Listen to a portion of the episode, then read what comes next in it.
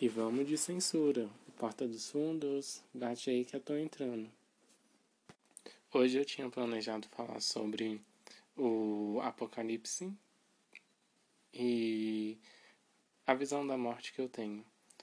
Mas fizeram um pedido e antes de eu falar sobre o que eu já ia falar, eu vou falar um pouquinho sobre o acontecimento do Porta dos Fundos. Então vamos lá. O Porta dos Fundos fez um especial de Natal e todo mundo sabe disso, todo mundo está vendo a repercussão. E chegou num ponto onde não tem como não falar sobre. Eu comecei a assistir o especial, só que achei um pouco pesado. E aí eu parei. Por que eu parei? Porque na minha concepção, aquilo ali não se adequava ao que eu meio que prego. Estou fazendo aspas. Mas ao mesmo tempo, eu tenho a visão de que aquilo é uma sátira. Uma sátira é uma composição livre e irônica contra instituições, costumes e ideias. O que eles fizeram foi errado? Não. Por quê? Porque eles têm um livre-arbítrio. Todo mundo tem um livre-arbítrio para fazer o que quiser. Então, muita gente faz coisas piores em nome de Deus e ninguém está falando nada. Então, qual o problema deles fazerem uma sátira? Se você não gosta, você não vê, porque quem não gostou certamente não é o público-alvo daquele trabalho. Então, ao momento que você passa a proibir as pessoas de verem alguma coisa, o nome disso é censura. Não importa a sua religião, não importa a sua crença, não importa seu credo, aquilo passa a ser uma censura. E os que estão impondo essa lei da censura em cima da porta dos fundos são os mesmos que estão aí vendendo água do Rio Jordão para abençoar as pessoas e fazendo o circo de exorcismo em nome de Deus. Eu acho que esses daí sim deviam ser censurados, porque esses daí estão fazendo chacota com o nome de Deus, porque Deus não estava provendo isso. Pelo contrário, Deus chegou, Jesus chegou lá no templo e falou: Ó, oh, não é para fazer essa palhaçada que vocês estão fazendo, não. E é uma palhaçada que estão fazendo.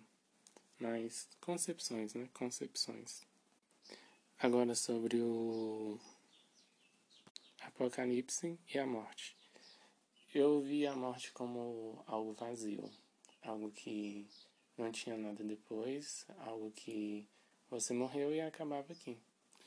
E desde que eu voltei para a igreja, eu tenho uma concepção totalmente diferente do que é a morte em si. A morte seria uma passagem. E como é uma passagem, ela precisa de um rito.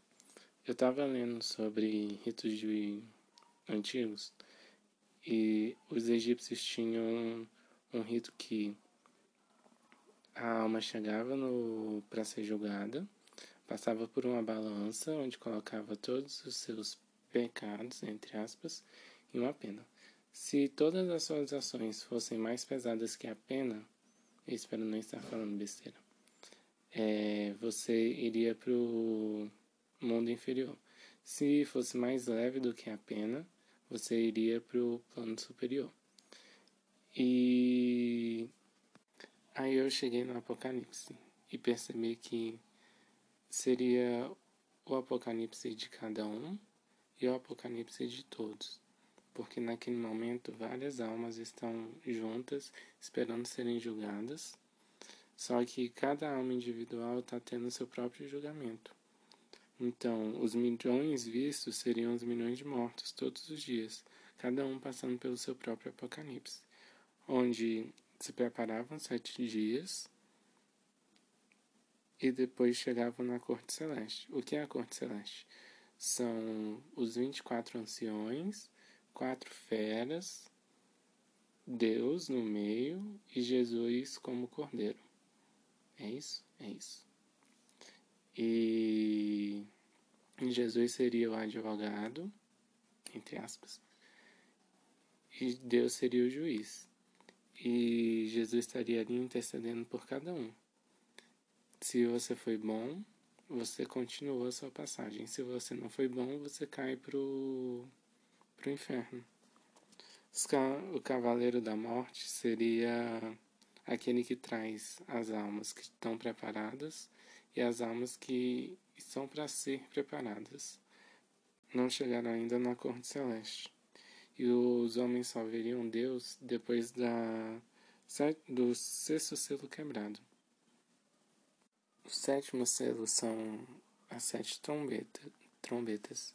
E disso eu vou falar depois, porque é um caso especial.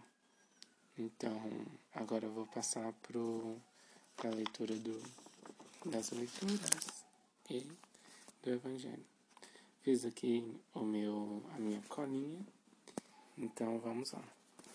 Na primeira leitura de hoje, continua falando sobre o amor. Semana passada eles falaram sobre o amor, sobre amar ao próximo, e nessa semana continua falando. Só que dessa vez fala que você não pode amar a Deus se você não ama o seu próximo. Porque Deus fez as pessoas e elas vieram dele. Então, se vieram dele, são obras dele. Como você não pode amar uma obra dele e amar ele? Entendeu? Espero que tenha entendido, porque foi isso que eu entendi. E no Evangelho fala sobre Jesus ter vindo trazer a boa nova. Isso todo mundo já sabe. Jesus era um cara legal que falava sobre o amor e sobre paz e sobre pessoas se amando e pessoas se amarem e paz. e que o reino de Deus é para aqueles que se amam. Então é isso. Espero que tenham gostado. Acho que ficou curtinho hoje. Mas até a próxima. Bye.